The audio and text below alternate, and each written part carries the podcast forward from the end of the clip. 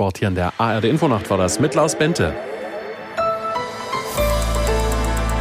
Die ARD Infonacht Nachrichten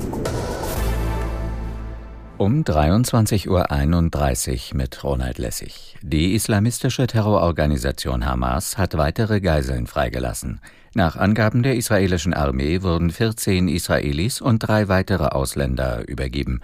Aus Tel Aviv, Julio Secador. Wie von der Hamas gefordert, kamen heute zahlreiche der Hilfslieferungen auch im Norden des Gazastreifens an. Ein Sprecher des UN-Palästinenser Flüchtlingshilfswerkes in Gaza schränkte ein, dass dies bei weitem nicht ausreichend sei.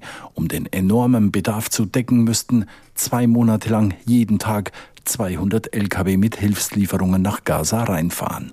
Unterdessen machte Israels Generalstabschef Halevi unmissverständlich klar, dass nach Ablauf der Vereinbarung mit der Hamas der Krieg fortgesetzt wird. Bundespräsident Steinmeier hat zum Auftakt seines Besuches in Israel erneut das Recht des Landes auf Selbstverteidigung betont. Niemand könne Israel verwehren, den Terror der Hamas entschieden zu bekämpfen, sagte er am Abend bei einem Treffen mit Präsident Herzog in Jerusalem. Steinmeier ist gemeinsam mit Bundestagspräsidentin Baas nach Israel gereist. Weitere Stationen seines Besuches sind der Süden des Landes und Ostjerusalem. Baas wird morgen im israelischen Parlament an einer Sitzung der Knesset teilnehmen. Nach dem Urteil aus Karlsruhe hält die Debatte über Einsparungen zur Überwindung der Haushaltskrise an.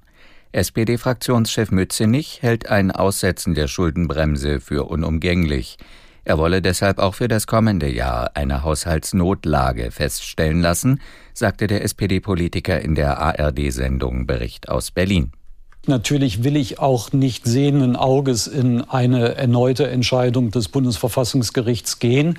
Aber ich will schon mit den politisch Verantwortlichen darüber reden, ob wir in normalen Zeiten leben. Mhm. Und ich glaube nicht, dass wir in normalen Zeiten leben. Deswegen ist es auch kein normaler Haushalt.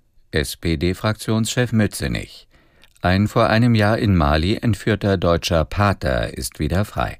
Das haben Vertreter der malischen Regierung und des Erzbistums bestätigt.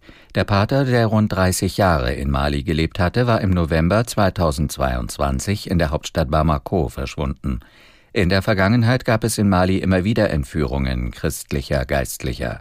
Islamistische Milizen versuchen seit Jahren, das Land unter ihre Kontrolle zu bringen. Das Wetter in Deutschland. In der Nacht zeitweise Regen, nach Osten hin Schnee, Tiefstwerte plus 4 bis minus 6 Grad. Am Tage zeitweise Niederschlag, teils als Regen, teils als Schnee. Höchstwerte 1 bis 6 Grad, im höheren Bergland Dauerfrost. Die weiteren Aussichten? Am Dienstag im Südosten Schneeregen oder Schnee, sonst wolkig mit Schauern, minus 2 bis plus 5 Grad. Das waren die Nachrichten.